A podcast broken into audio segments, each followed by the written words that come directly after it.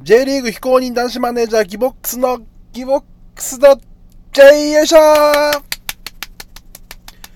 さあ、ということで始まりました。えーこの番組はですね、えー沖縄でお笑い芸人をやっております。ピン芸人をやっております。私、あの、体重130キロで、さ身長178センチのものすごいデブの僕、ギボックスが J リーグのことをただただ10分ぐらい喋っていこうかなという番組となっております。よろしくお願いしますひーということで、ヒーも出ましたね。あの、僕あの、ヒーっていうのをね、えー、流行らそうとしてるんですけど、どういう時に使うのかなって、えー今、自分でも考えている最中です。多分おそらくなんか気持ちが絶頂になった時とかに、ヒーって言うんでしょうね。うん。とか、なんかもう、ヒーってなった時に言うんでしょうね、とりあえず。はい。よろしくお願いします。えー、今日は、この番組はですね、あの、毎、毎回、えー J リーグのチームを、え1チームずつ紹介して、えー最終的には J1、J2、J3 全部のクラブのことをえー喋っていきたいなと思っております。今回が第7回目となりますかね。えー7回目のチームはこちら、浦和レッズうわすごい一番も熱狂的なチームですね。J リーグ1位熱狂的なファンがいる、えーチームとなっております。浦和レッズ、えー今日、今年はどうなんでしょうか。まず、移籍情報など見ていきますか。えー入ってきたのは浦和ユースからゴールキーパーの石井。で、ディフェンダーが、えー鈴木大輔、あ、鈴木大輔さんじゃないですか。鈴木大輔選手、柏レイソル。で、横浜 F・ マリノスから山中選手。で、えー大学生の岩竹選手、えー明治大学から。そして、浦和ユースから大城選手、大城圭選手。で、えーブラジルの方から、エベルトン選手。えーポルトガルからか、ポルトガルからエベルトン選手、レンタルで。で山形から、えー読み方がね、読み方が結構難しいですよね。事前にあの調べればいいっていう話なんですけど、えー調べてなくあそして、えーっとですね、浦和ゆ、えー山形からゆるき選手、ゆるきって読むんですね、山水に、えー太いあの、僕のことですね、デブの太いと書いてゆると読むそうですね、ゆるき選手ですね、山形から入って、浦和ユースから池高選手ですか、はい、池高選手が入っておりまして、で、フォワードセレッソから、あ日本代表、元日本代表の杉本健佑選手入っております。うん。そして出ていってしまった選手が、あ、榎本哲也選手、もうベテランですよ。マリノスでもうレギュラーとして大活躍して、そこから浦和レッズに移籍してた榎本哲也選手が富山に行きました。J3 の富山。で、もう、クラブ一筋のえ平川選手引退。で、湘南から獲得、あ、いや、湘南にあの竹富選手ですね。レイソルから獲得したのかな、えーか竹富選手が湘南にレンタル。で、えー今度逆に湘南から獲得した菊池大輔選手が柏レイソルに完全移籍。で、フォワードズラタン選手が、えーまあ、移籍まだ未定と。で、リータ・ダナリ選手が、えー横浜 F・ マリノスにということで、うん、ちょこちょこっと変わってはいますけど、まあ、そこまで大きな変化はないかなという状況ですかね。で、ゴールキーパーが、まあ、スタメンで言うと、もちろん西川選手で、ディフェンスは、牧野選手、マオリシオ選手、岩波選手、そこにまあ鈴木大輔選手なども絡んでくるかと。で、ボランチが青木拓也選手、ね、もしまあ、もしくは阿部選手だとか。で、サイドの方、山中選手、宇賀神選手などいまして、えーまあ、橋岡選手もいますし、森脇選手もいますしね。で、上の方が柏木選手と長澤選手、エベルトン選手、うん、いっぱいいますね。えーあ、山田直樹選手もいますからね。うん。もう山田直樹選手も日本代表ですよ、元。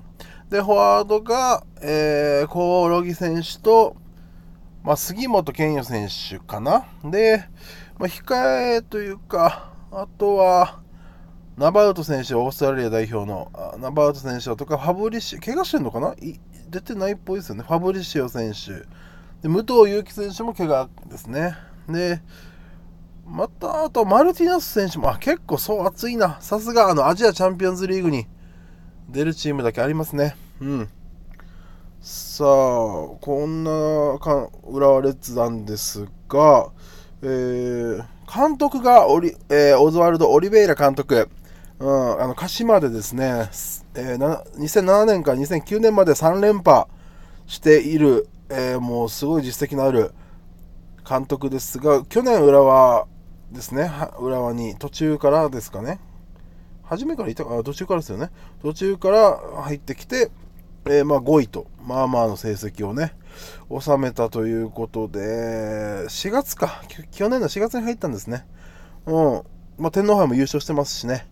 やはり監督としては実レベルの高い監督かなと思います。3連覇してますので、この今回、その柏鹿島時代は、うん2007年から2011年まで長く率いてたので、レッズでも浦和でもですね長く率いるにつれて、またより、えー、いいサッカーが、まあ、また順位も上がってくるのかなと思いますが、まあ、僕、個人的な意見ですよ、個人的な意見。フォワードがですね、個人的な意見、本当に、あの杉本健佑選手はちょっとやや満足はできないのかなってちょっと思ってしまいますね。まあ個人的な意見ですけど、もちろん代表にも選ばれた素晴らしい選手なんですけど、なんかそこまで爆発するというイメージがないので、ちょっとフォワードとしては物足りないのかなと。まあ武藤選手怪我してるのかな？武藤選手の方をできれば使いたいなと僕個人的には思いますけどね。まあいっぱいいますけどね。ファブリシア選手もいるしね。うん、結構レベルが高い選手が多い。うん。で、まあ、ここで、ね、言うと、やっぱ西川選手はもう不動ですよね。元日本代表の。僕、実は西川選手と、えー、小学校の時ですね、もう、戦ったんですよね。実は。まあ、戦ったって言ったら、まあまあ過言ではあるんですよね。ある、過言ではありますけど、あのー、同じ大会に出たという、もうだからほぼ戦ってますよね。あの、沖縄でやってるトロピカルカップっていう、あの、小学生の大会があるんですけど、今もやってると思うんですけど、それに、あの、第2回大会かな？第3回かな？で、あの、西川選手が、大分のチームで、県外の招待チームとして参加してて、僕あの、今、僕30歳ですけど、10、まあ、約10、まあ、20年ぐらい前か、18年、19年、20年ぐらいかな、前のなんですけど、全部持ってるんですよ、あの大会の選手名簿とか。それを見てた、見てたら見つけたんですよね。西川選手いるやしって。うん。だから僕、あの、まあ、結果、その、あれですよね、あの、大会で同じだったっていうだけで、グループも別のグループでしたし、対戦はしてないんですけど、大きく見ると、みんなでこのトロピカルカップというカップをね、あの、争奪戦ですから、争ってるわけですから、そういった意味では西川選手と僕は戦った、いわゆる戦友ですね。向こうも、もしかしたらね、覚えてるかもしれないですね。うん、選手名簿まだ見てから、あ、こんなデブがいるんだ、こんなで、まあもちろん小学校から太ってましたから、こんなデブがいるんだって、今頃ちょうどね、あの、見てるんでしょうね。見ながら思ってるんでしょうね。その選手名簿見ながら。思ってないかな ?ACL のこと考えてるかなやっぱり。裏は ACL そろそろですからね。明日かな？今日？今日じゃないの明日ですね。明日なので。ああ、こういったあの深いね、石川選手とのつながりもあるんで、ね、浦和頑張ってほしいなと。で、あとはやっぱ沖縄ですから僕、大城圭選手ですよ。ですよ。うん。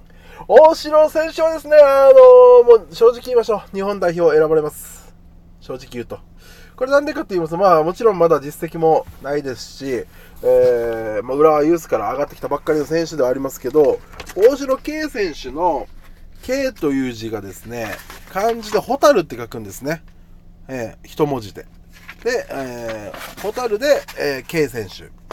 K と読むんですけど、ホタルっていう字を、なんか見覚えありますよね。うん。そうです。あの、山口元日本代表の神戸に今いる山口蛍選手と同じ感じなんですよ。K という字が。同じ蛍なんですよ。ということはですよ、同じ蛍がつく人は代表に選ばれるっていうジンクスが、ね、まあ、なかなか蛍っていう感じの人いないですから、うん、蛍、ジンクスがもしかしたらあるかもしれないですよ。だから選ばれます、日本代表に。将来ね。今すぐじゃないですよ。もちろん今18歳ですから。